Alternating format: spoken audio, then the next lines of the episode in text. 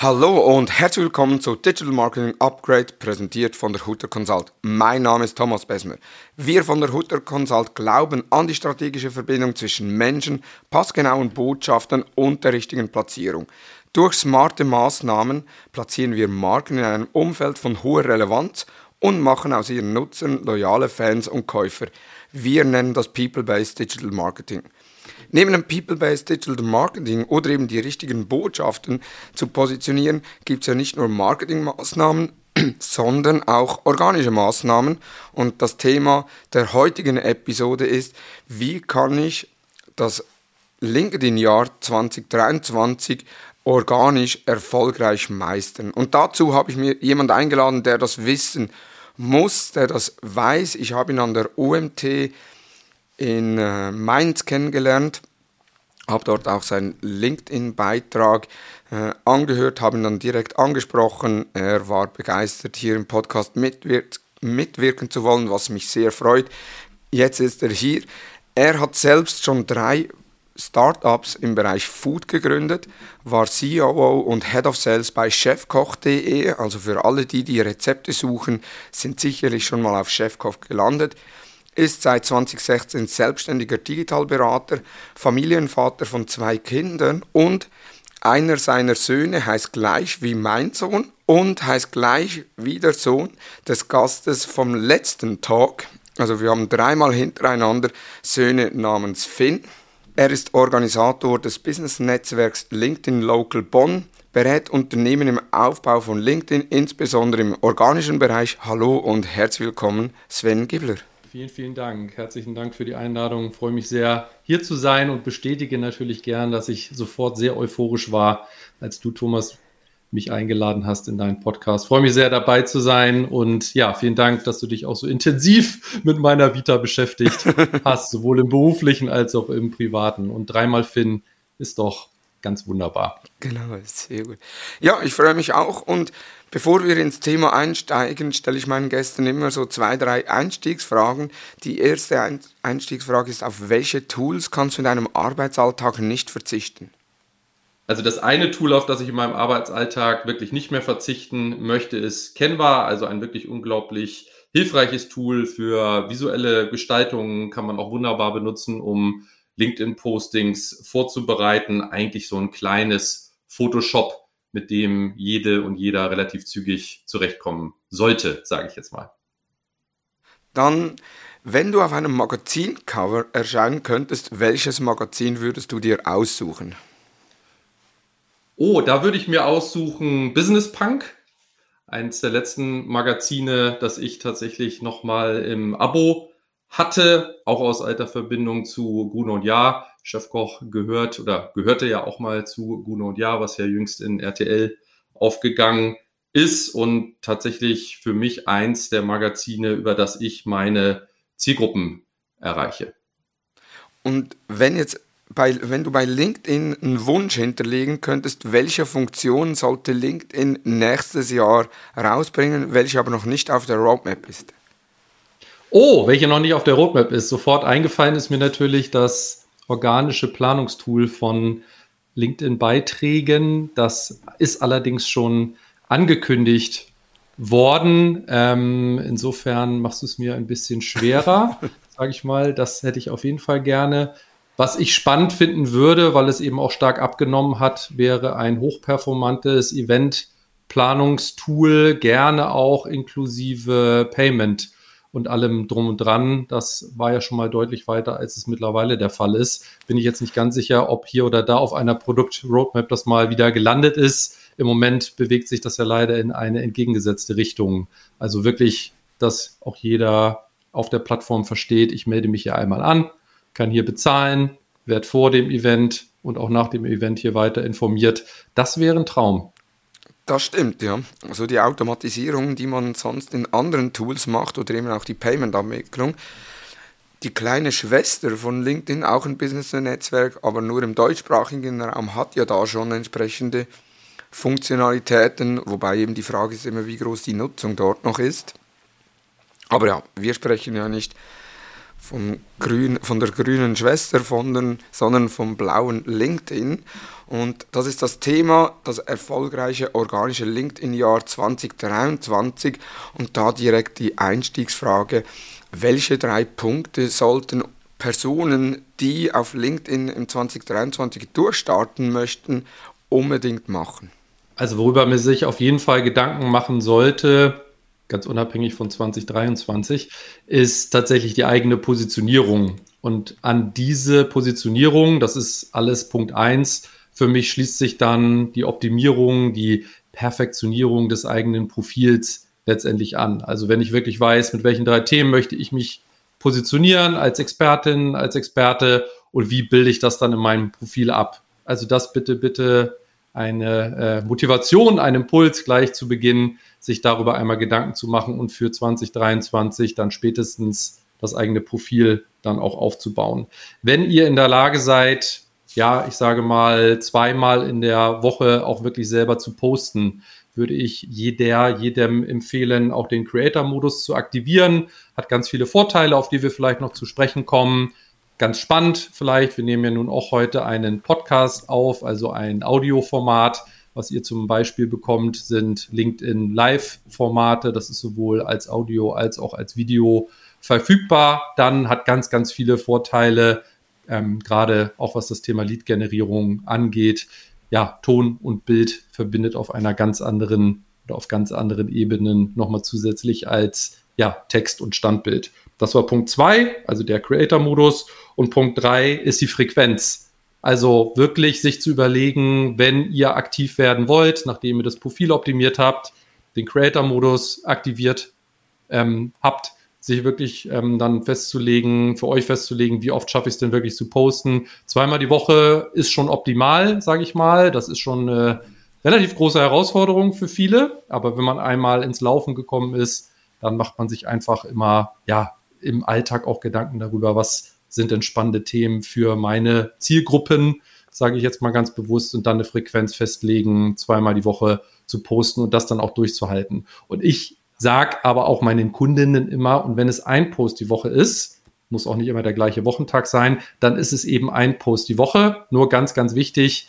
entscheidet euch für einen Zeitraum, sage ich immer so, von sechs Monaten, um auch mal zu starten, wenn ihr es noch nicht so aktiv macht, für eine Frequenz, die ihr durchhalten könnt, weil bricht diese Frequenz ab und habt ihr eine längere Pause, dann fangt ihr, was Algorithmus technisch auch, ähm, auch den Algorithmus angeht, wieder von vorne an.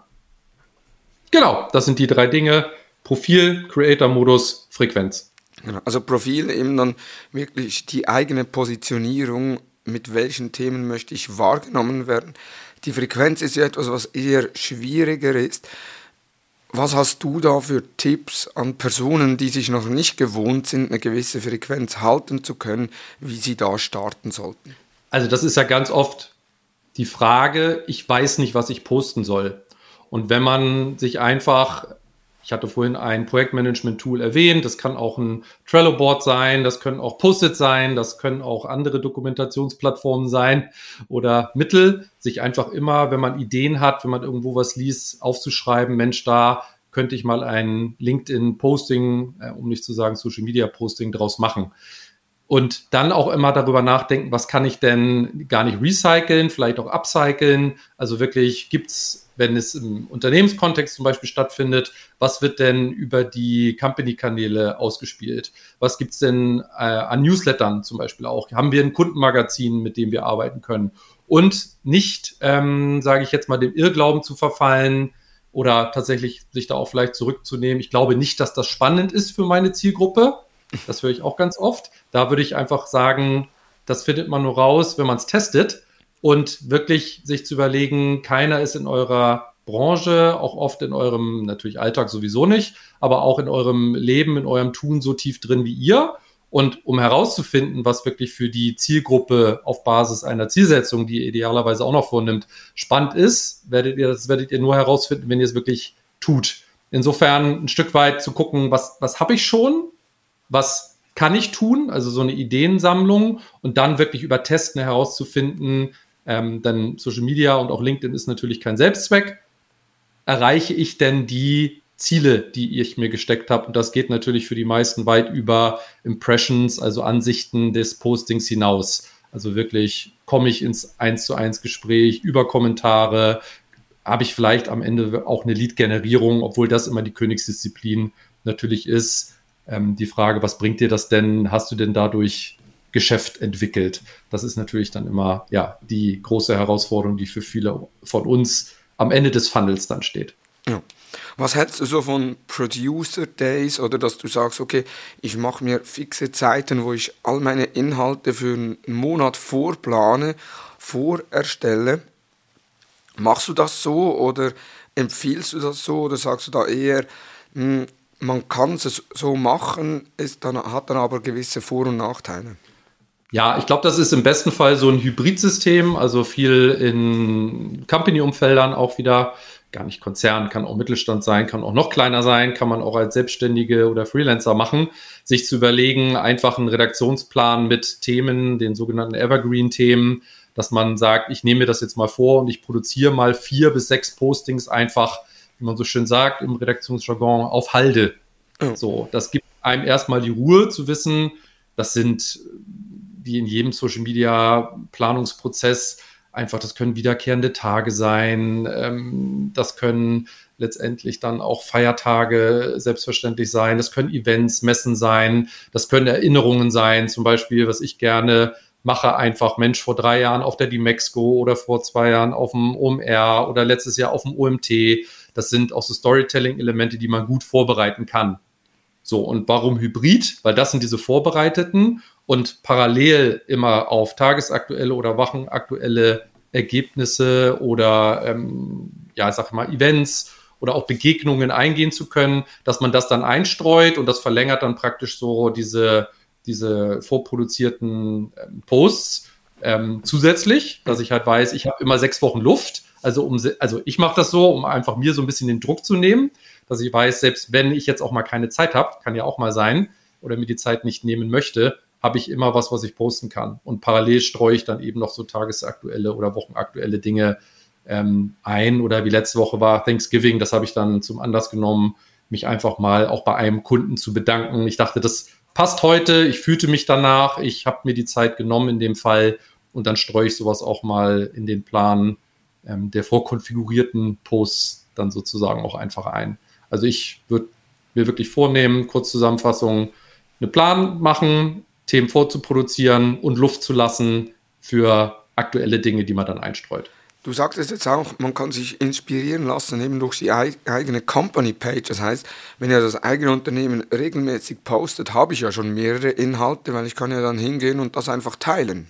Ja, also teilen ist nicht mehr ganz so kritisch, wie es früher mal der Fall gewesen ist. Die aktuelle Studie von dem Richard van der Blom, da habe ich auch auf dem OMT einen Lesebefehl ausgesprochen, also von Just Connecting, von seiner Company, zeigt, dass ja auch das Teilen von Inhalten doch zu einer signifikanten Steigerung letztendlich auch der Reichweite und auch der Interaktivität beitragen kann. Grundsätzlich würde ich aber immer empfehlen, sich nur inspirieren zu lassen. Also zum Beispiel auch von der Company Page einfach zu gucken, was wird denn offiziell kommuniziert über das Unternehmen, das Management, vielleicht auch ähm, immer gerne genommen und auch meistens, muss man selber immer ausprobieren in seinem Netzwerk, ähm, auch in Interaktion und Engagement hoch sind äh, Corporate Responsibility ähm, Themen, also Nachhaltigkeit, auch soziales Engagement, aber das immer, das sagt man ja auch gerne im Social Media, immer mit dem eigenen Senf sozusagen versehen, eine eigene Erfahrung, eine eigene Einschätzung zu geben. Botschaften ohne den eigenen Senf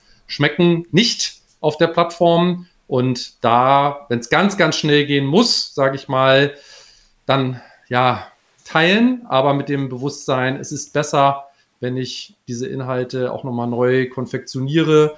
Und wenn ihr teilt, vielleicht noch ein kleiner Hinweis da, dazu, wirklich einen kleinen Text dazu zu schreiben. Wie schätze ich das ein als Mitarbeiterin, als Mitarbeiter? Warum ist das gut? Vielleicht selber nochmal Kontakte zu vertaggen, eigene Hashtags zu nutzen, die nicht schon in dem Originalpost der Company drin sind. So könnt ihr zumindest ein Stück weit heilen, dass dieser Inhalt ja schon auf der Plattform ist. Das findet LinkedIn per se erstmal nicht so cool. Ähm, was heißt nicht so cool? Ihr kriegt nicht so viel organische Reichweite. So, insofern könnt ihr euch da inspirieren lassen. Ähm, überlegt euch am besten, was ist dann schön an, dieser, an diesem Inhalt, an diesem Posting der Company und was könnt ihr weiter drehen, praktisch auf Basis dieses Themas? Es wäre ja eine Funktion, die noch fehlt, zu teilen als eigener Beitrag, wo ich dann den Beitrag noch modifizieren könnte. Ja, also auch dafür gibt es eine schöne Lösung, die hatte ich auch auf dem OMT schon mal vorgestellt. Es war tatsächlich auch das Feature, wo ich am meisten ähm, Austausch dann im Nachgang zu hatte. Es gibt einen kleinen Content-Hub, sage ich jetzt mal, unter der Company-Page. Da gibt es einen kleinen Reiter, Ihr Unternehmen. Wie funktioniert das Ganze? Als Administratorin ähm, einer solchen Company-Page ähm, stellt ihr praktisch ein, alle mit der Company-Page verbundenen Mitarbeiter haben Zugriff auf natürlich die Company-Page, aber auch auf diesen Reiter oder diesen Bereich Ihr Unternehmen. Jetzt könnt ihr praktisch so eine kleine Sicherheitsbarriere ähm, einbauen. Nur Personen mit bestimmten E-Mail-Domains können überhaupt Zugriff beantragen. So, und jetzt wird's spannend. Ähm, es gibt natürlich auch Drittanbieter-Tools. Ich bin immer erstmal ein großer Fan davon, gerade wenn man so die ersten Schritte auch mit Kolleginnen und Kollegen geht, erstmal Bordnet zu benutzen, die Plattform selber zu benutzen. Ihr hinterlegt sozusagen einen Post in unterschiedlichen Formaten. Der Klassiker und auch am meisten genutzt über Company Pages ist Text, Bild mit einem externen Link. Das ist das, was die meisten Company Pages nachweislich tun macht ja auch Sinn, wenn man irgendwo Linked Juice, wie ich es auch auf der OMT genannt habe, irgendwo hin schicken möchte. So, und diesen vorbereiteten Post, zum Beispiel aus einem Bild, einem Text, einem Link, stellt ihr im Bereich Ihr Unternehmen bereit. So, und jetzt ist es eine Zwei-Klick-Lösung. Ich mache das gerade sehr intensiv, auch wiederum mit einem Kunden zusammen. Alle mit dieser Company Page verbundenen Mitarbeiter können innerhalb von fünf Sekunden diesen Inhalt, diesen Post nutzen, um einen eigenen organischen Post zu produzieren. Und genau wie du gesagt hast, Company Pages formulieren ja nicht selten in sie. Wenn man jetzt zum Beispiel sagt, ich duze, also ich duze meine Follower und Kontakte auch auf LinkedIn, das möchte ich umformulieren, dann kann man da reingehen und das umformulieren. So, das ist eine sehr elegante Lösung, kleiner Content Hub unter Ihr Unternehmen auf Company Pages. Und vielleicht noch eine Ergänzung, ähm, das hatte ich auch schon erwähnt damals beim OMT. Das ist hochspannend für hochregulierte Umfelder, wo man einfach sicherstellen möchte, auf Basis der ähm, Unternehmensguidelines, der Social Media Guidelines oder der Compliance-Richtlinien, dass die Mitarbeiterinnen nicht in irgendeiner Form Schwierigkeiten bekommen, wenn sie Postings absetzen. So, das ist hochinteressant, zum Beispiel im Finanzumfeld eben durchstarten auf LinkedIn mit äh, organischen Beiträgen 2023. Das heißt ja auch, dass ich meine Followerschaft entsprechend erhöhen muss. Wenn ich so auf YouTube schaue, wie kann ich LinkedIn optimal einsetzen, da kommen mir so gewisse LinkedIn-Coaches, also die Namen kenne ich dann meistens nicht, äh, also sind da nicht eben wie Kollegen wie Britta Behrens oder eben Sven Gibler oder ein Theo Sidiropoulos etc., sondern sind dann Namen, wo man nicht kennt, die dann Tipps geben, dass man sagt, ja, such Personen in deiner Branche beispielsweise über, das, über die LinkedIn-Suche, nimm die als Kontakt auf, irgendwie 20 Kontaktanfragen pro Tag gehen, die Hälfte wird dir zusagen und somit hast du innerhalb von einer kurzen Zeit eine höhere Dichte oder deutlich mehr Kontakte. Sind so Strategien nachhaltig? Also das ist immer hoch individuell. Also man kennt ja die eher ja, negativ kommunizierenden Sales-Pfosten. An dieser Stelle auch ein schöner Gruß an Britta Behrens, die das mal so geprägt hat. Also genau wie du es gerade skizzierst. Und das wird immer schlimmer auf der Plattform. Also jeder von uns, glaube ich, der aktiver auf der Plattform ist, kriegt mittlerweile 10, 15 In-Mails, Kontaktanfragen, wo man ähm, ja eigentlich schon relativ sicher sein kann, sobald man diese Kontaktanfrage annimmt, ist das erste, was man bekommt und innerhalb von 10 Sekunden Sales Pitch.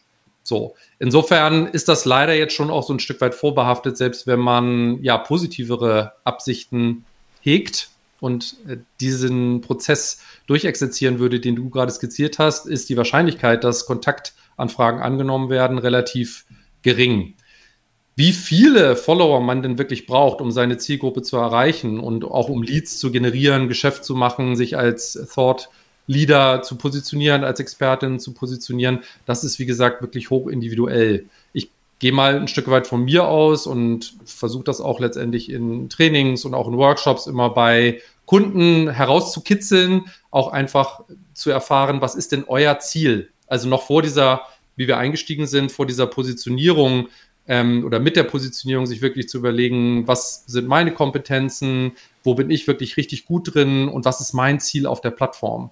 Und bei mir ist es zum Beispiel so, ich bin ähm, wirklich immer sehr motiviert, in so einen 1 zu 1 Austausch zu kommen, Vertrauen aufzubauen. Und dafür brauche ich nicht 100 Leads pro Woche.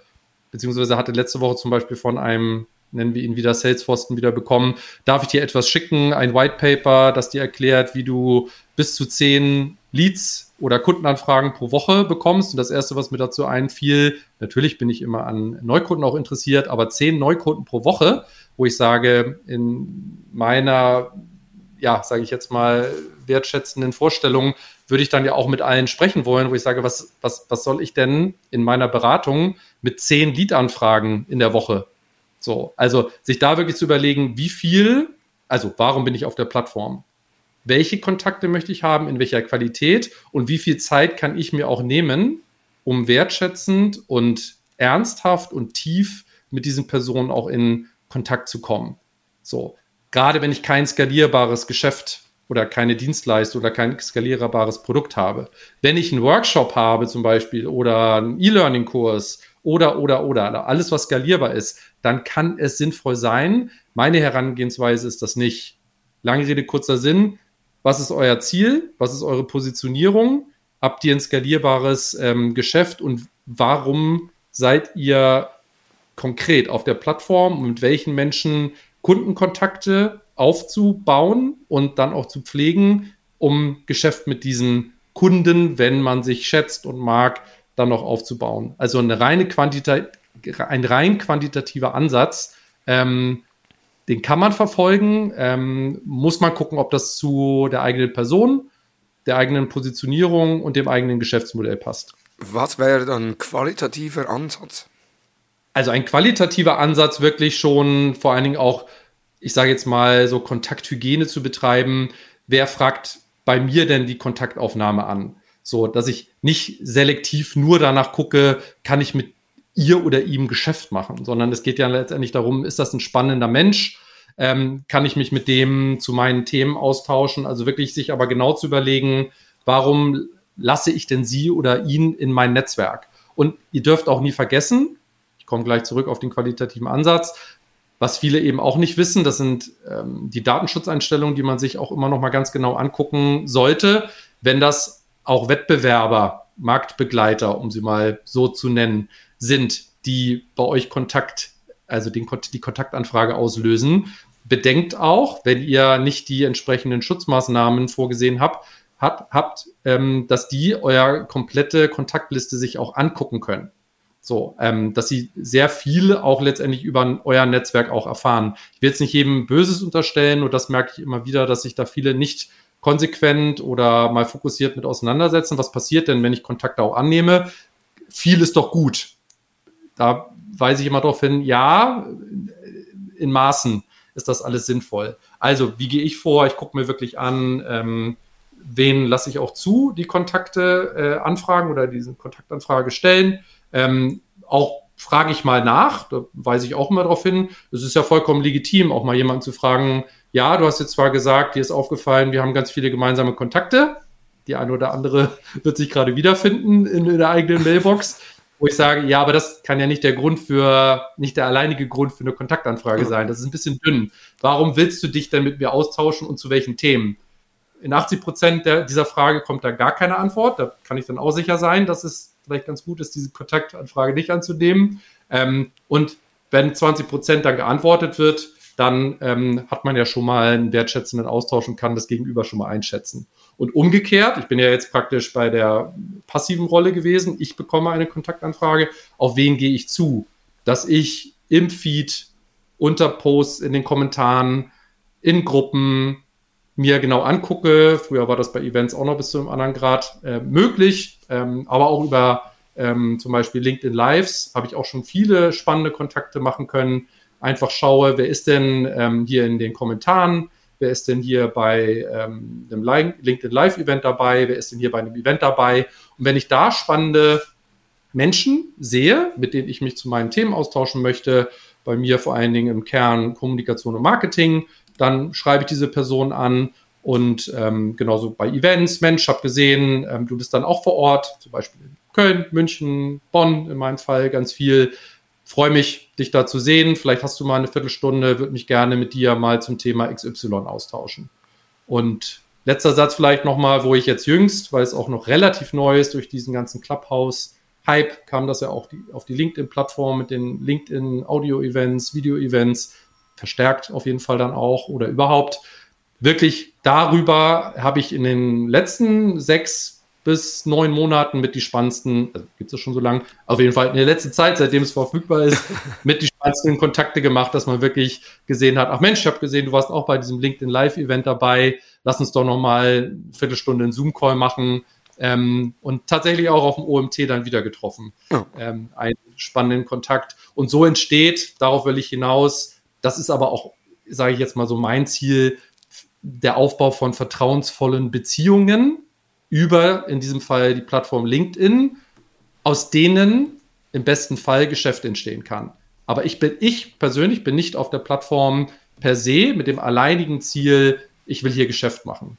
Ähm, ich glaube, das ist auch ganz, ganz schwierig und dafür ist die Plattform natürlich auch geeignet. Logisch, Social Selling, Personal Branding, der Sales Navigator. Aber zurück zum Anfang, das ist nicht mein primäres Ziel, sondern mir geht es vor allen Dingen in erster Linie darum, vertrauensvolle Beziehungen aufzubauen. Also somit eigentlich auch für Personen, die eher mal eben auf einer Bühne stehen, wie jetzt beispielsweise du oder auch ich, ist ja deutlich einfacher, sich auf LinkedIn ein Kontaktne Kontaktnetzwerk aufzubauen. Wenn ich mich zurückerinnere an die OMT, ich habe schon während dem Vortrag irgendwie zehn neue Anfragen erhalten und dann danach noch einige, ein, zwei Tage danach, die dann geschrieben haben, hier super, oder in der Schweiz haben wir die Webstage Masters, so eine Social Media Konferenz. Äh, auch sehr eine spannende Veranstaltung, vor allem die haben jetzt im nächsten Jahr ein ganzes Dorf gemietet. Das ist auch noch äh, sehr speziell. Und ähm, dort dann auch wirklich am Tag direkt, aber auch noch zwei, drei Wochen danach, wo es hieß, hey, super Vortrag, ist es möglich, die Slides zu bekommen oder du hast das und das erwähnt äh, und das bringt am meisten. Das heißt, für uns ist ja ein Vorteil, auf der Bühne zu stehen. Das hat ja nicht jeder, das will ja auch nicht jeder. Der muss dann halt, sag ich mal, durch Inhalte punkten, die äh, sinnvoll aufbereitet sind und die ja auch eine hohe Reichweite generieren. Ja, und natürlich muss man natürlich auch fairerweise sagen, es geht um Sichtbarkeit, es geht um Reichweite und für mich natürlich am Ende, ich sagte äh, gerade ja auch schon mal, im besten Fall entsteht daraus dann auch ähm, Business, sage ich jetzt mal. Aber für mich geht es erstmal darum, ähm, genauso wie in unserem Fall, würde jetzt auch mal mutmaßen, so die ersten Kontakte ähm, sind wirklich auch die Social Media Plattformen. Da hat man sich bei Events gesehen. Wir waren beide als Speaker beim OMT zum Thema äh, LinkedIn in unterschiedlichen Dimensionen. Dann hat man sich wieder getroffen und hat aber vorher schon letztendlich einen Eindruck, ein Bild sich machen können vom Gegenüber. Ja. gegenüber. Dass es per se erstmal ist, jetzt auch manchmal ganz salopp so, das ist halt der Nasenfaktor. Dass es einfach Menschen sind, ja, okay, der macht vielleicht irgendwie was mit Online-Marketing oder Social-Media-Marketing, aber per se ja erstmal ähm, vertraue ich dieser Person und mag ich diese Person auch. Also teilt die Ansichten, die ich auch selber teile. So, und dann, wenn man sich nochmal überlegt, ähm, auch wieder aus der, aus der besagten Studie entlehnt, das waren wieder so zwei Prozentzahlen, wo ich wirklich kopfschütteln wirklich vor diesem Dokument saß. Überlegt euch mal, also bitte auch alle, die jetzt zuhören, nur 5,2 Prozent aller Personen, die auf LinkedIn angemeldet sind, teilen regelmäßig Inhalte oder überhaupt Inhalte wirklich über ihr persönliches Profil. Und dann so die nächste Zahl direkt angeschlossen, 60 Prozent scrollen letztendlich wirklich nur über die Inhalte und würden nie auf irgendeine dieser klassischen Interaktionsflächen klicken. So, was sagt das aus? Jeder, der ein spannendes Thema hat und auch gewillt ist, es geht ja nicht um laut. Es geht ja auch nicht um ähm, eine, eine unangenehme Frequenz, sondern es geht darum, sage ich jetzt mal, Vertrauen aufzubauen, seine Positionierung klar zu haben. Ähm, ja, und wie gesagt, dieses ja, diesen wertschätzenden Umgang in der Kommunikation auch miteinander, natürlich auch die Sichtbarkeit, aber in jeder Branche letztendlich kann man sich wunderbar positionieren, weil überleg das mal, wirklich 5,2 Prozent posten nur, was das für ein Riesenpotenzial ist, wirklich in jedem Bereich letztendlich sich ein Stück weit, wenn man sich wohl damit fühlt, wie gesagt, geht nicht um laut, sondern in einer authentischen Art und Weise seine Positionierung, seine Kompetenzen zu kommunizieren, um vertrauensvolle Beziehungen aufzubauen, aus denen dann wiederum was entsteht, was auch immer. Und dann sich eben auch nicht frustrieren zu lassen, diese zweite Zahl, wie kann man die interpretieren? Oh, jetzt habe ich nur zehn Interaktionen und ein Kommentar, sich da auch immer den Indikator zu nehmen, okay, Impression, wie viele sehen das denn auch? Und das merkt ihr, ähm, das muss man immer so ein bisschen einschätzen. Ähm, wenn man ein bisschen länger auf der Plattform wirklich auch ist, ich mache das jetzt seit zweieinhalb, drei Jahren sehr, sehr intensiv, sage ich mal. Ähm, bin jetzt so, und das sage ich jetzt nicht so chaka chaka, sondern nur damit man das einschätzen kann, so bei roundabout 3000 Followern. Und richtig spannend wird das dann, wenn man im echten Leben dann wirklich auf Posts angesprochen wird. Bei mir war das zum Beispiel ein Post Proven Expert, bin als Top-Dienstleister 2022 von meinen Kunden ausgezeichnet worden, habe das gepostet.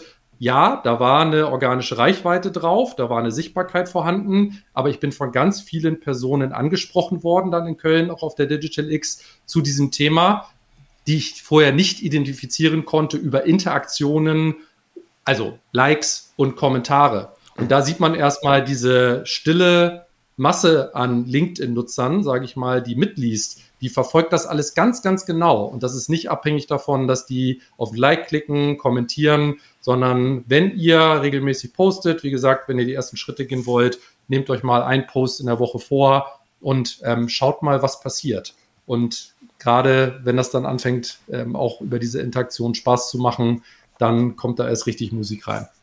Es, ja, es gibt ja die Social Media Pyramide von den Interaktionen, die war so vor zehn Jahren mal aktuell wo man ja auch sagte, so ein Prozent der Social-Media-Nutzer produzieren Inhalte, 9% teilen diese oder interagieren mit diesen und 90% sind rein Leser.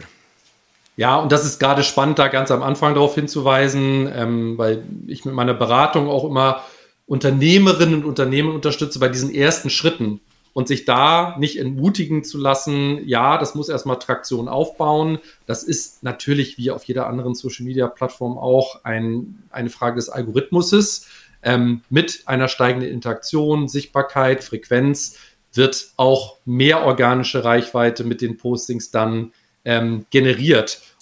Und noch einmal zurück zum Anfang. Warum sollte man sich auch Gedanken über sein Profil machen. Es gibt den sogenannten Social Selling Index, den Link findet ihr auch in den Show Notes dazu. Da kann man einfach mal gucken, wie hoch ist denn dieser Social Selling Index. Und was bewirkt der? Also auch durch ein gutes Profil, durch regelmäßige Inhalte, auch durch zum Beispiel, weil wir das Thema gerade hatten, Kontaktanfragen, die ihr auch stellt, also eine hohe ähm, Akzeptanzrate auch von Kontaktanfragen, steigt dieser Index. Und ab einem Index von 60, das ist jetzt für viele erstmal die erste Hürde, die man dann nehmen kann, steigt die organische Reichweite eines Posts sofort um 10 Prozent. Hat man einen Social Selling Index von 70 und aufwärts, hat man automatisch 25 Prozent mehr organische Reichweite. Und das heißt organische Reichweite, wie funktioniert das? Man muss sich das so vorstellen, LinkedIn zeigt, nachdem ihr erst gepostet habt, erstmal einer bestimmten Anzahl eurer Follower sozusagen diesen Post. Wenn die interagieren, dann kaskadiert das praktisch durch die LinkedIn-Gemeinde. So, und durch einen hohen Social Selling Index, also ein gutes Profil, habt ihr praktisch auch ähm, eine höhere organische Reichweite. Und deswegen macht es Sinn, sich über solche ja, Dinge auch Gedanken zu machen, wie Profile, Content, wie oft werde ich denn ähm, dann auch akzeptiert, wenn ich ähm, Inhalte anfrage. Bezüglich der organischen Reichweite jetzt einfach kurz so äh, Fire Questions und zwar, was hat eine höhere Reichweite, Videos oder Bild? Das ist eine ganz spannende Frage, weil viele eben vor allem die KPIs sich angucken, Impressionen, Kommentare und Interaktionen, also wirklich Likes. So, und wenn man ähm, sich das einfach einmal vergegenwärtigt, so, was möchte ich denn auch mit einem Post erreichen? Vielleicht hängt dahinter ja noch ein Lead-Formular oder eine URL, wenn ihr zum Beispiel auf dem Webinar auf, darauf hinweisen möchtet, dass man zum Beispiel mit einem Bild-Text-Post äh, eine hohe organische Reichweite erstmal von LinkedIn bekommt und diese Metriken, die ich gerade nannte, also viele Impressionen hat, viele Likes und viele Kommentare, aber das eigentliche Ziel vielleicht nicht erreicht. Und bei Videopostings ist das super spannend, ähm, einfach auch mal aus so einer Effizienz heraus des Kundenkontakts sich mal anzugucken, wie viele Personen erreiche ich und wie lang schaut sich das jemand an? Also wie intensiv beschäftigt sich auch jemand mit mir und mit meinen Inhalten? Und wenn man sich das einmal vergegenwärtigt, dann sieht man auf einmal, Mensch, mit einem 5-Minuten-Video, wir haben zum Beispiel so ein kleines Teaser-Video mal für das LinkedIn Local Bonn hier in Bonn selbstverständlich gemacht. Und dann sieht man mal mit so einem dreieinhalb Minüter erreicht man dann auf einmal Stunden der Beschäftigung mit diesem Inhalt.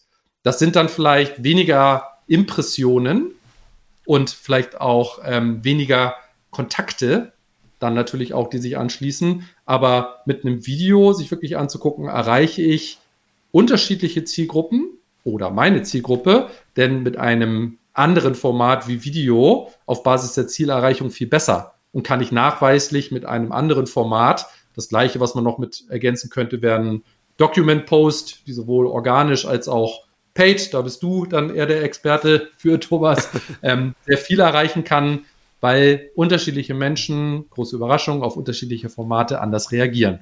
Insofern, ähm, wenn es um reine Reichweite geht, in diesen ersten metrigen Impressionen, ähm, dann der klassische Bild-Text-Post mit Links immer ein bisschen vorsichtig sein. Das nimmt euch wieder organische Reichweite, wenn ihr externe Links in diesen organischen Post einbaut. Wenn es aber um komplexe Themen geht, also erklärungsbedürftige Themen, dann auch mal mit Video zu spielen und dann guckt euch die richtigen Metriken an.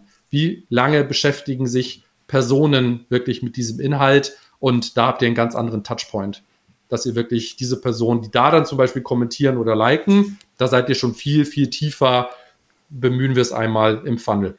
Du hast jetzt schon erwähnt, externe Links einbauen äh, hat ja LinkedIn, aber auch andere Plattformen weniger gern, beziehungsweise wird abgestraft. Wenn ich jetzt trotzdem einen externen Link einbauen möchte, was ist besser, im Beitrag oder im Kommentar?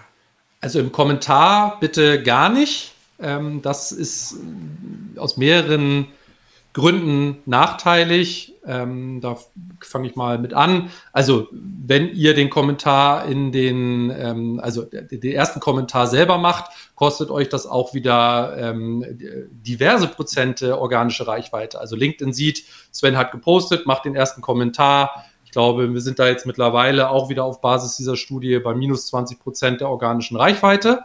So, das sieht LinkedIn ähm, sofort. Und dann haben wir aber noch zwei weitere Nachteile, wenn ich im, also aus Usability-Sicht, wenn ich in, zum Beispiel bleiben wir bei diesem Praxis-Case, ich mache ein Webinar, jetzt hier anmelden und Link findest du im ersten Kommentar. So, jetzt fangen aber andere an zu kommentieren. Dann ist auf einmal der Kommentar, wo ich ja versprochen habe, dass da dieser Link drin ist, nicht mehr der erste Kommentar. Und jetzt wird es noch ein schlimmer, wenn dann ähm, Personen anfangen, das zu teilen, direkt oder mit einem eigenen Text, ähm, verschwindet dieser Kommentar. Also dann ist dieser Kommentar nicht mehr drin und der Link ist verschwunden. So, wie macht man es besser? In dem totalen Bewusstsein, da hat sich auch das eher nochmal verschlimmert ähm, in diesem Jahr im Vergleich zum letzten Jahr. Über den Daumen gepeilt kann man so sagen, wenn ihr einen Link in euren Post packt, dann verliert ihr ungefähr 50 Prozent der organischen Reichweite ähm, viele lassen sich dann ja nicht nehmen, auch noch einen zweiten Link hinzuzufügen. Dann seid ihr schon so, ja, ähm, bei über 70 Prozent der organischen Reichweite, die flöten geht. So, es kann aber einen guten Grund haben, bleiben wir wieder bei dem Webinar, aus Usability-Sicht, direkt zu sagen, das wird passieren am so und so vierten, hier ist der Link, melde dich jetzt gerne an. Dann nehme ich bewusst den Drop sozusagen in der organischen Reichweite in Kauf, weil mir dann diejenigen lieber sind, die direkt diesen Link finden. So, das ist einfach eine bewusste Entscheidung, die man treffen kann. Ein kleiner Workaround, den man gehen kann. Ich sag mal, wenn das Webinar spannend genug ist und das wird sicherlich bei den meisten von euch der Fall sein, wenn ihr ein solches Format aufsetzt, einmal über das persönliche Profil zu tunneln, sozusagen. Also ihr könnt textlich einfach auffangen, Webinar am so und so vierten. Den Link findest du in meiner im Fokus Box, in meinem im Fokus Bereich auf meinem Profil. Dann habt ihr zwei Effekte. Ihr tunnelt die Person noch einmal über euer persönliches Profil und habt eben nicht diesen externen Link im Beitrag. Das ist so eine Zwei-Klick-Lösung. Ähm, das ist so ein kleiner Workaround, den man machen kann. Aber bitte keinen Link in den ersten Kommentar. Ähm, das wird abgestraft. Ein weiterer Punkt, den ich immer wieder sehe, ist, wenn jemand einen Beitrag postet, dass dann am Ende irgendwie zehn Namen eingefügt werden, so nach dem Motto, ist das auch für dich interessant oder hier was, was du unbedingt lesen musst, wo ich dann auch teilweise markiert werde drin, wo ich dann denke, ja, also wenn ich es ja lesen möchte, dann lese ich das äh, und dann musst du mich nicht markieren. Hat das einen Einfluss auf die Reichweite? Ja, also fangen wir mal mit den Positiven an. Also grundsätzlich ähm, sehr sensibel damit umgehen, vielleicht noch einmal die Rolle rückwärts. Also sehr moderat Leute vertaggen. Also grundsätzlich ist es total zu empfehlen, weil es schon einen deutlichen Push in der organischen Reichweite gibt, ähm, gerne Unternehmen zu taggen, gerne Personen zu taggen, wo es sinnvoll ist und direkt ergänzt, wo ihr auch eine hohe Sicherheit oder wo eine hohe Wahrscheinlichkeit besteht, dass diejenigen auch interagieren mit diesem Post. Also gerne kommentieren und liken. So, jeder, der dies tut, sorgt für einen deutlichen Push nochmal in der organischen Reichweite. Das ist das Positive, weil sie natürlich auch direkt über ihre Notifications, über ihre Mitteilungen darauf aufmerksam gemacht werden. Thomas hat dich in einem Beitrag zum Thema Podcast ähm, markiert. So, dann kann ich direkt hin. Gerade die ersten ja, 60 bis 90 Minuten nach einem Post sind halt die wichtigsten weil da LinkedIn guckt, wie spannend ist das denn hier für die Community. So, hat aber auch die Kehrseite natürlich, wenn ihr, und ich sehe das manchmal auch, wo dann wirklich äh, bis, ja, ne, also 10, 20, 30, 40 mit so einem For You Information, genau wie du es gerade gesagt hast, drunter gepackt werden. Jetzt müsst ihr dann auch wieder drüber nachdenken, jeder, der nicht interagiert, den ihr aber markiert habt, führt wieder zu einem Drop in der organischen Reichweite. So, das ist auch alles immer kein Hexenwerk. Das muss man sich kurz überlegen. Ähm, Sven macht einen Beitrag, markiert Thomas und 15 andere und die reagieren da alle nicht drauf. Was denkt sich LinkedIn?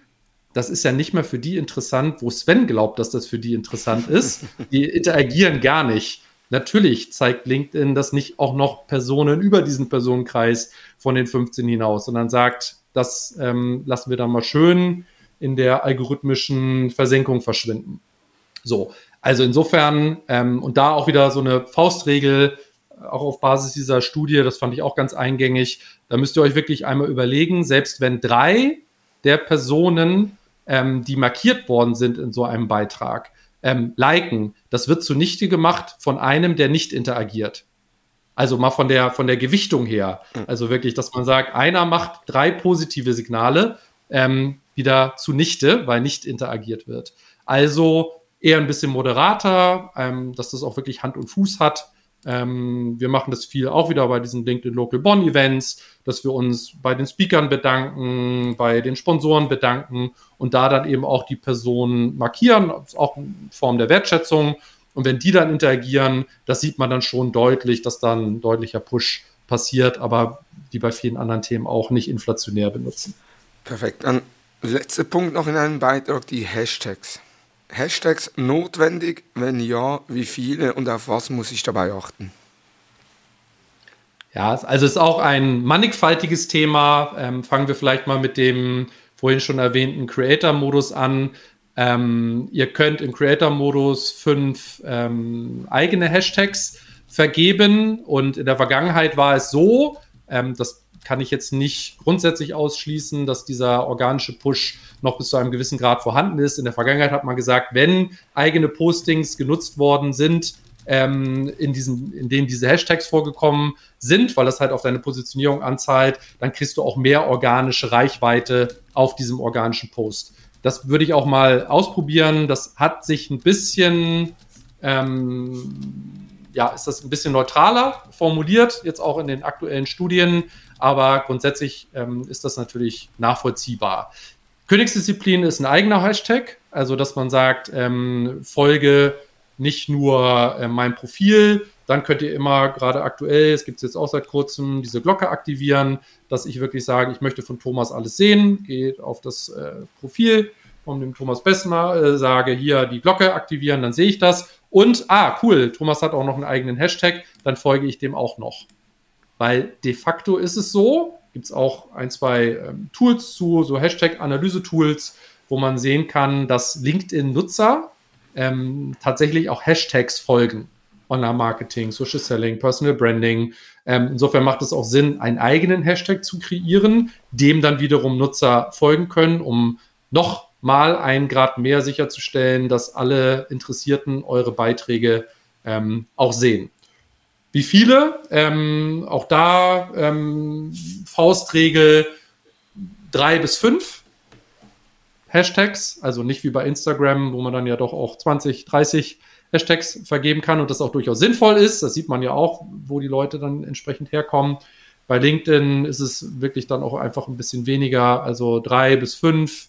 Ähm, weniger als drei ist negativ, mehr als fünf, maximal sechs ähm, sollte man dann tatsächlich nicht nutzen, weil das wieder auf die organische Reichweite drückt. Und da muss man einfach immer sagen, der Kern eines guten Postings. Das sind alles so Rädchen, die man noch drehen kann mit wirklich, wen vertagge ich, welche Hashtags vergebe ich. Ähm, der Kern ist wirklich ein gutes Storytelling. Der Kern ist eine klare Positionierung. Der Kern ist ein klarer Mehrwert und Herzblut, was man einem Post ansieht. Und dann noch die Königsdisziplin oder die Veredelung über fünf Hashtags, über die neue Nutzer dann auch letztendlich so einen Beitrag finden, die vielleicht mit euch noch nicht verbunden sind, das ist dann wirklich so die Veredelung. Aber ähm, das sind wirklich so Schrauben, die man dann am Ende noch drehen kann und Hashtags runden das Ganze dann ähm, elegant ab, ja. Du hast jetzt Tools erwähnt für Hashtags, wo man ja dann auch anzeigt bekommt, wie viele Follower hat so ein Hashtag. Jetzt auch für die Veredelung von Beiträgen gibt es ja Tools. Ich selbst nutze, ich glaube es auf FordIn, auf FordIn mhm. heißt das, wo ich dann äh, Fettschrift machen kann, ich kann äh, kursiv schreiben, ich kann Icons einfügen etc. Haben solche Tools einen Einfluss auf die Reichweite oder auf die organischen Impressionen? Also, was man grundsätzlich sagen kann, also es gibt ja auch Drittanbieter-Tools, das hat keinen größeren negativen Impact mittlerweile mehr auf die organische Reichweite. Das war in der Vergangenheit anders.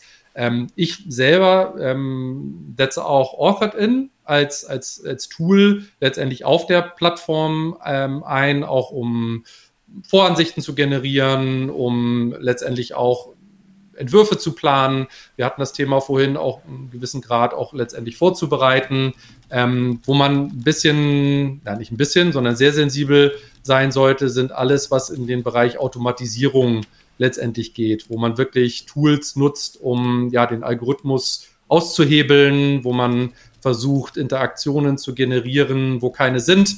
Da ist LinkedIn sehr zügig mittlerweile dabei, auch solche Dinge ähm, abzustrafen. Aber ähm, wie gesagt, Authored-In kann man ja mehr oder weniger uneingeschränkt empfehlen, weil es auch auf der Plattform das meiste davon stattfindet. Und die konkrete Frage war ja, drückt das auf die organische Reichweite bei Dritttools, die sich auch mit Add-ons dann nochmal ergänzen lassen, auch zur Planung. Ähm, das hat ähm, keine negativen Auswirkungen mehr auf die organische Reichweite oder weniger, als das in der Vergangenheit der Fall gewesen ist. Aber erste Schritte auf der Plattform. Schaut euch erstmal an, was LinkedIn selber euch auch bietet. Ähm, dieses besagte Authored-In ist auch ein Chrome-Plugin, was ihr auch erstmal kostenfrei nutzen könnt. Ähm, da würde ich mich erstmal mit beschäftigen. Plan geht damit nicht aktuell, aber ihr könnt euch sicher sein, mit diesem Authored-In könnt ihr auch alle organischen Funktionen, die LinkedIn zur Verfügung stellt, das Vertaggen, die Hashtags vollumfänglich nutzen. Das gibt es auch von Drittanbietern, wenn man da ein bisschen was zusammenstöpselt. Ja, ähm, aber man muss ja vielleicht gerade zu Beginn nicht direkt äh, Geld ausgeben. Das ist auch dann wieder dieser Griff, was ist der Kern von guten organischen Postings, dieser Griff zu, gibt es da nicht ein Tool für, um schnell mehr zu erreichen. Da würde ich erstmal vorschlagen, weil viele sich halt auch noch nicht so intensiv mit der Plattform dann beschäftigt haben, erstmal die organischen Möglichkeiten auszuprobieren. Letzte Frage noch zum Inhalt. LinkedIn selber hat ja eine Vielzahl von Möglichkeiten. Im Document Ads hast du schon gesagt, die reinen Postformate, Stories sind ja wieder verschwunden oder sind wieder weg, aber weitere spannende Formate. Gibt es eine Empfehlung, welchen Mix man einsetzen sollte oder hat man da keinen Nachteil, wenn man sagt, ja, man macht einfach nur Postings mit mit Bildern beispielsweise. Ja, also zum Start, und das ist auch tatsächlich das, was ähm, sowohl Company Pages als auch der Großteil der persönlichen Profile auch nachweislich nutzen, ist eben dieser berühmte ein Bild, ein Text mit oder ohne Link-Post. So, damit kann man starten, sage ich mal. Gerade wenn man jetzt sagt, ich möchte erstmal ausprobieren, erreiche ich denn auch meine Zielgruppe. So, und dann genauso eine Varianz, das sorgt auch wieder, da greift es in viele Themen, die wir jetzt schon besprochen haben, ähm, eine Varianz in den Formaten, in der Aufbereitung, in den Textlängen, in den Tagen sorgt für per se erstmal auch mehr organische Reichweite, weil LinkedIn natürlich auch ausprobiert, wie kommen denn diese Formate auch in dem Netzwerk von Thomas, von Sven letztendlich auch an? Erreiche ich denn die richtigen Leute? So, und dann, bevor ich auf die Formate eingehe, die man zusätzlich nochmal neben dem ein Bild, ein Text, ähm, ein Linkpost ausprobieren sollte, sich dann schon praktisch bei diesen Formaten immer diese Analysen, Analyse-Insights anzugucken. Also wirklich ganz genau, wenn ihr ganz zu, zum, zum Anfang zurück, wer, was ist mein Ziel, wer ist meine Zielgruppe, welche Möglichkeiten, Kanäle nutze ich denn auf LinkedIn, persönliches Profil, Company Page, LinkedIn Lives und so weiter. Ähm, und welche Inhalte nutze ich dann auch und welche Formate ganz am Ende. Und über diese Analyse der Interaktionen herauszufinden, bei mir sind es vielfach Geschäftsführer, Head of Marketing, Marketingleiter, Marketingverantwortliche, ähm, die praktisch mein, mein Einfalltor, meine Hauptzielgruppe sind, weil ich mich mit diesen Personen eben dann auch vertrauensvoll und wertschätzend austauschen möchte. Und dann herauszufinden, was passiert denn, wenn ich jetzt etwas in einen Document-Post verpacke? Erreiche ich immer noch meine definierte Zielgruppe? Und erreiche ich vielleicht auch mehr oder ähm, kann ich hier tiefere Verbindungen herstellen zu den Personen, die sich noch intensiver mit meinen ähm, Inhalten auseinandersetzen? ähm, und sich damit beschäftigen. Also das ist so dieses zweite, ist zum Beispiel ein Document Post, also diese Slide Decks, die ihr auch kennt, PDFs, ob nun quadratisch, das ist so der Standard, dass man mal sagt, das sind dann 10, 12, das können auch mehr oder weniger sein. Müsst ihr mal ausprobieren, wie das am besten noch zusätzlich ankommt. So, dann mittlerweile sehr verpönt, vielleicht noch ein drittes Format neben diesem Standard Bild, Text, Link. Zweite, was ich ausprobieren würde, wären Document Posts und das dritte und vierte, aber das dritte vielleicht auch nochmal auszuprobieren. Umfragen haben einen sehr schlechten Ruf mittlerweile, weil es sehr inflationär benutzt worden ist. Ähm, das liegt aber vor allen Dingen daran, das Absurdeste, was ich irgendwann gesehen habe, war dann die Umfrage, findest du Umfragen genauso doof wie ich? Die Umfrage, wo man dann äh, versucht war, auf Ja zu klicken, wenn man nicht gewusst hätte, wenn ich das tue, kriege ich nur noch Umfragen angezeigt in meinem Feed. Insofern, ähm, der Lacher war da, aber die Interaktion nicht. Ihr könnt das aber anders nutzen. Also wenn ihr eine Umfrage nutzt, Fragen zu stellen, hast du zum Beispiel, wenn es jetzt um LinkedIn-Workshops ginge, dass man fragt, ähm, hast du für dich LinkedIn als strategisches Feld für 2023 definiert?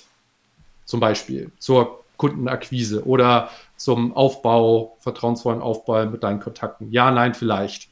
So. Und dann alle, die auf Ja klicken, praktisch im Nachgang sich die anzugucken und dann zu sagen, kenne ich die schon, kenne ich die noch nicht. Und dann sind wir beim qualitativen Aufbau von Kontakten. Das wäre ein qualitativer Kontakt. Jemand, der sagt, ich habe diese Frage von Sven gesehen, ich habe das mit Ja beantwortet. Das kann man auch noch mal ein härter machen, dass man sagt, ich biete Workshops an. Hättest du Interesse an einem zweistündigen Workshop teilzunehmen? Ja, nein, vielleicht. Alle, die auf Ja klicken, zu kontaktieren, sich erstmal zu vernetzen und dann bei einem weiteren Angebot oder bei einem nächsten Workshop, den man hat, diesen Personen eine kurze Nachricht zu schicken, gar nicht zu saleslastig. Hallo Thomas, äh, am so und so vierten mache ich meinen nächsten Workshop, hättest du Interesse dabei zu sein? Das ist eine ganz andere Art, als das als erstes zu schicken, nachdem Thomas vielleicht meine Kontaktanfrage angenommen hat. So, deswegen Umfragen einfach mal so ja, weit zu denken, dass man sagt, ich will auch die Personen ein Stück weit qualifizieren, ähm, woran sie Interesse haben. Und das muss jetzt nicht ein Produkt oder ein Service sein. Danach könnt ihr ja auch eure Content-Strategie dann ausrichten, wenn ihr das wisst, dass viele auch auf sowas reagieren, dass du sagst, ach Mensch, wenn es das Feld ist, dann mache ich jetzt ähm, einmal im Monat einen LinkedIn-Tipp. So, das waren so jetzt drei Formate, ein Bild, ein Link, ein, ein, ein, ein Text, dann der Document-Ad, dann die Umfrage am Ende, womit man mal arbeiten kann. Und das ist aber für viele die größte Herausforderung, eben dieses Thema Video, Video auszuprobieren, weil es ist, wie gesagt, einfach zu überlegen. Ähm, ich bin Unternehmensberater, ich bin aber bewusst alleine. So, was ist daher natürlich die größte Herausforderung, ist das Thema Zeit. Genau. Also wie, in, wie investiere ich die Zeit, um praktisch das, was mir am Herzen liegt, auch wertschätzend zu kommunizieren. Und dann sind wir wieder bei diesen Metriken, zu gucken, wenn ich ein, das muss gar nicht lang sein. Wenn man sagt, das ist ein 3 Minuten, 5 Minuten, 10 ist schon lang und auch jetzt nicht wirklich zu empfehlen. Also die meisten Videos, die gut performen, sind so irgendwas zwischen 60 und 90 Sekunden. Das ist dann so snackable Content. Das kann auch mal länger sein, aber das werdet ihr dann auch rausfinden in eurem Netzwerk. Aber dieses vierte Format, wenn ihr das wirklich strategisch angehen wollt, mal zu testen, was passiert denn, wenn ich mich, ähm, meine Themen und meine Produkte, Services und Dienstleistungen in einem Video vorstelle. Erreiche ich meine Zielgruppe und wie intensiv beschäftigt sie sich damit? Das wären so die ersten vier Schritte, die man ja vielleicht auch 2023 mal gehen kann. Also, liebe Zuhörerinnen und Zuhörer, ihr merkt, der Sven, der hat eine Riesenkompetenz im Bereich organisches LinkedIn hat auch die Studie von Robert van der Blum empfohlen, die werde ich natürlich auch entsprechend verlinken. Und wir sind jetzt schon bei knapp einer Stunde in der Aufnahme und man könnte noch viel mehr mit dem Sven über das Thema LinkedIn im organischen Bereich sprechen. Und für all die, die das möchten, er macht am 23. Januar 2023 den LinkedIn Awareness Workshop. Das heißt, zweieinhalb Stunden bekommst du Tricks und Tools für den erfolgreichen Einsatz von organischem LinkedIn. Das Ganze findest du unter digitalberatung.de, also digitalberatung.de. Dort unter Workshops kannst du dich anmelden. Wichtig, es sind maximal 15 Plätze frei. Äh, und dann ist der Workshop ausgebucht. Von daher jetzt schnell auf digitalberatung.de unter Workshops und dort LinkedIn Awareness Workshops anmelden. Ich werde natürlich den Link in die Show Notes integrieren. Zum Abschluss, lieber Sven, noch drei Tooltips rund um LinkedIn für unsere Hörerinnen und Hörer.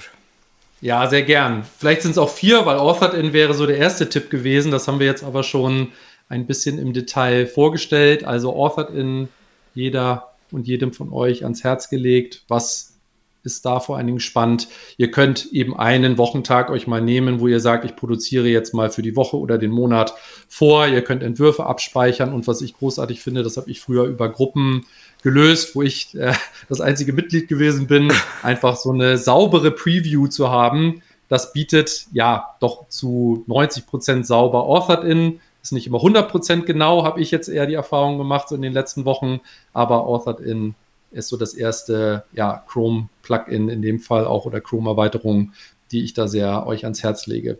Zweites Tool, ich erwähnte das gerade, Zeit ist nicht nur für mich, sondern wahrscheinlich auch für viele von euch ein großer Faktor, ist die Chrome-Erweiterung TextBlaze. Mhm. Und TextBlaze, was macht das? Ihr könnt wiederkehrende Texte, zum Beispiel bei Kontaktanfragen oder ähm, Hinweise auf Workshops oder ähm, ja, andere Bestandteile, die ihr immer wieder mal braucht, praktisch hinterlegen und dann über Tastaturkürze beziehungsweise ein Slash und dann eine frei wählbare Buchstaben- und Zahlenkombination praktisch diese ja, Textbausteine auslösen. Das ist jetzt per se erstmal noch nicht so super fancy, was spannend ist, ihr könnt auch Platzhalter, LinkedIn-Platzhalter praktisch schon integrieren. Sozusagen, hallo, Vorname von LinkedIn, was hinterlegt ist auf der Plattform. Ähm, ich habe gesehen, dass dir mein Beitrag Y gefällt, würde mich freuen, wenn wir uns auch persönlich miteinander austauschen würden. Sende dir hierzu eine Kontaktanfrage. Freue mich. Das funktioniert im Übrigen auch sehr gut. Noch ein kleiner, ja, ein kleiner Tipp äh, am Rande. Dafür bietet sich ähm, TextBlaze ähm, ganz großartig an. Und dann noch, ähm, ja, ich hätte noch äh, diverse Tipps, aber vielleicht noch einen, ähm, ein Highlight, was ich immer gerne noch nenne, ist ähm, Crystal, Crystal Knows. Der ein oder andere wird sich jetzt an Breaking Bad äh, erinnert fühlen, aber das Tool ist auch eine Chrome-Erweiterung. Ähm, wie gesagt, heißt Crystal mit ähm, Y geschrieben, aber wird Thomas sicherlich auch in die Shownotes genau. ähm, packen. Was macht das Ganze? Das ist ein Profilanalyse-Tool. Ähm, das kennen sicherlich viele von euch. Das ist ein E-Disk-Modell, wo die Person, mit der man in Kontakt treten will, praktisch einer Persönlichkeitsanalyse unterzogen wird. Und das könnt ihr auch erstmal kostenfrei ausprobieren. Und ich war wirklich ziemlich geplättet, wenn das Profil des Gegenübers sauber ausgefüllt ist. Natürlich Voraussetzungen und vielleicht auch schon das eine oder andere gepostet wurde. Man bekommt aber nicht nur ein sehr spannendes ähm, Persönlichkeitsprofil der Person, sondern auch, wenn man das möchte, ähm, was möchtest du tun? Zum Beispiel, ich möchte dieser Person ein Produkt vorstellen, ich möchte eine E-Mail schicken, ich möchte einen Telefonanruf machen, wo man sehr detailliert ähm, Gesprächsleitfäden, wenn man denn ähm, dafür affin ist und das ähm, gerne mal hat, einfach so zur Orientierung angeboten, wo man wirklich sieht, Mensch, ich möchte Thomas anbieten, bei meinem nächsten Webinar dabei zu sein. Ähm, ich habe die Chance, äh, ihm eine E-Mail zu schicken oder ein äh, Telefonat zu führen, wo man dann wirklich sieht, ah, okay, das jetzt bei dir nicht gemacht, Thomas. Ähm, bei mir kam aber zum Beispiel auch raus, ah, ist er ungeduldig, ähm, denkt auch gerne mal laut und noch viele andere Dinge, wo ich mich doch sehr äh, fühlte ähm, und habe das dann ein, zwei Mal einfach auch zum Test mit, mit Kunden verwendet und war dann wirklich fasziniert, weil ich ein oder zwei Dinge einfach auch ähm, ja, dank dieses Tools äh, erwartbarer gemacht habe, äh, um nicht zu sagen vorhergesehen habe, wie das Gegenüber reagieren würde. Ähm, also auch wie weit man ausholen muss und darf, um jemanden zu überzeugen. Ähm, Crystal Knows das ist ähm, dann mein letzter Tipp in dieser Reihe. Genau. Ja, vielen Dank, Sven. Eine Episode mit sehr vielen Tipps, auch für mich. Ich habe die Studie ja noch nicht komplett durchgelesen. Wir haben intern ja auch ein paar Personen, die sich mit LinkedIn stärker befassen. Und trotzdem einiges, was ich da lernen konnte oder mitnehmen konnte, für mich definitiv Punkte, um im LinkedIn-Jahr 2023 durchzuführen durchzustarten. Das ist mein Ziel. Ich selbst bin immer dran am Überlegen, soll ich ein Videoformat machen? Dann kommt dann aber wieder die, zwei, die Zeit, wie du auch Vater von zwei Kindern. Ich bin nicht selbstständig, aber gleich, trotzdem, es wird mir nicht langweilig bei der Arbeit. Und somit äh, muss man sich die Zeit einplanen. Da hast du aber auch wieder gute Inputs gegeben. Wie kann man sich im Content vorplanen? Wie kann man Content wiederverwerten, aufbereiten? Und eben nochmals für all die, die noch mehr wissen wollen, unter digitalberatung.de sich für den LinkedIn Awareness Workshop vom 23. Januar anmelden. Sven, vielen herzlichen Dank für deine Zeit, vielen herzlichen Dank für die vielen Inputs und ich freue mich dann, wenn wir dann gemeinsam wieder bei einem Bier oder was auch immer auf diese Episode anstoßen können.